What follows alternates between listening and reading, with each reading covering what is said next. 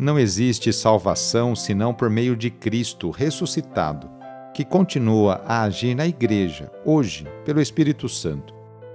Tenhamos, eu e você, os olhos e os corações abertos para sentir a ação do Senhor em nosso meio. Iniciemos esta oração traçando sobre nós o sinal da cruz, sinal do amor de Deus por cada um de nós.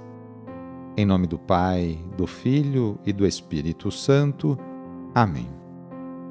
Senhor nosso Deus, nosso Pai, nós cremos em vós, nós esperamos em vós, nós vos amamos, nós vos agradecemos este dia e vos damos graças porque estamos com vida Oferecemos este dia ao Senhor com todas as nossas alegrias e sofrimentos, com todos os nossos trabalhos e divertimentos.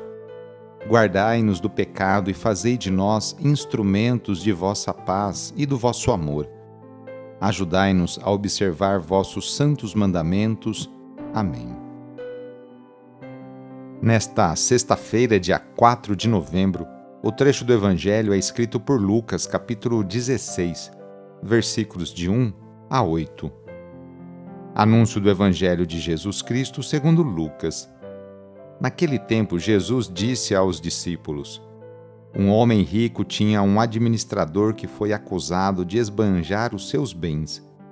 Ele o chamou e lhe disse: Que é que eu ouço a teu respeito? Presta contas da tua administração, pois já não podes mais administrar meus bens.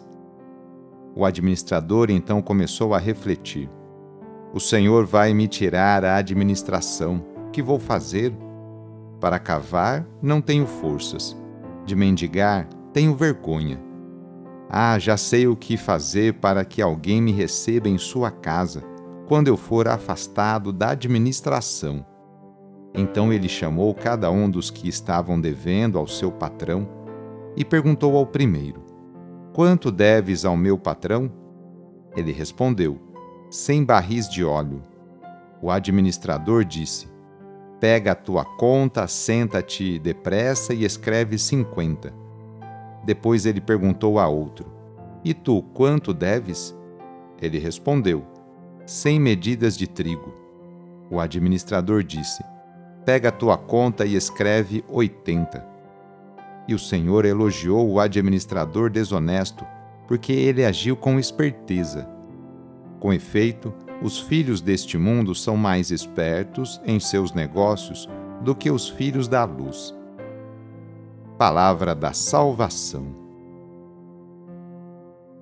À primeira vista, a parábola é desconcertante, porque há um elogio a um administrador desonesto e astuto.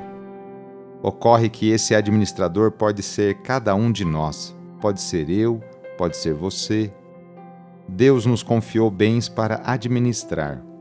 O bem maior foi a nossa vida, a nossa vocação, a sua vocação. Certamente já praticamos muitos excessos, já colocamos nossa vida em muito risco e também a vida de outros. Há um ditado popular que diz: astúcia é a coragem do pobre. A parábola ensina que a comunidade não deve ser desonesta, mas ser ágil na prática do bem. O dinheiro existe para circular e beneficiar a comunidade. O que o Senhor elogia nesse administrador sem escrúpulo é a esperteza para solucionar em curto prazo sua complicada situação. O dono admira sua capacidade de pronta decisão. Esse é o comportamento que Jesus quer encontrar em seus discípulos, isto é, firme empenho na prática da justiça e da misericórdia. Hoje, sexta-feira, rezemos especialmente pelos enfermos. Neste momento de pandemia que passamos, lembremos daquelas pessoas que estão sofrendo de alguma enfermidade tanto aquelas que estão em suas casas, quanto aquelas que estão no leito de um hospital. Que cada uma delas e seus familiares sintam-se confortados e fortalecidos por Jesus Cristo, que também enfrentou muitos sofrimentos no próprio corpo. Caso seja possível, aproxime-se da pessoa doente, ou então lembre-se dela e reze junto. Senhor, que passastes fazendo bem e curando os doentes, dignai-vos abençoar estas pessoas doentes. Dai vigor ao seu corpo e fortaleza ao seu espírito. Dai-lhe paciência nos sofrimentos e fazei que recupere a saúde, de modo que, reintegrado na convivência da família, possam bendizer-vos com renovada alegria. Vós que sois Deus, com Pai, na unidade do Espírito Santo. Amém. No final de mais uma semana, renovemos juntos nossa profissão de fé. Creio em Deus Pai Todo-Poderoso, Criador do céu e da terra, e em Jesus Cristo, seu único Filho, nosso Senhor, que foi concebido pelo poder do Espírito Santo, nasceu da Virgem Maria, padeceu sob Pôncio Pilatos, foi crucificado, morto e sepultado. Desceu à mansão dos mortos, ressuscitou ao terceiro dia, subiu aos céus, está sentado à direita de Deus Pai Todo-Poderoso, donde há de vir a julgar os vivos e os mortos. Creio no Espírito Santo, na Santa Igreja Católica, na comunhão dos santos, na remissão dos pecados, na ressurreição da carne, na vida eterna. Amém. A nossa proteção está no nome do Senhor, que fez o céu e a terra.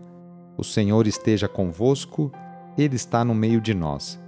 Desça sobre você, sobre a sua família, sobre o seu trabalho e intenções a bênção do Deus Todo-Poderoso.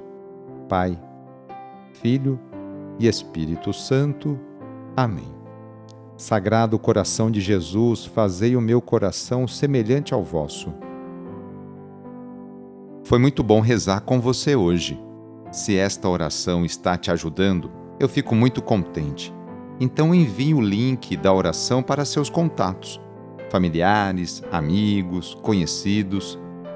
Eu sou o padre Edmilson Moraes, salesiano de Dom Bosco, e moro atualmente no Colégio Salesiano Santa Terezinha, em São Paulo.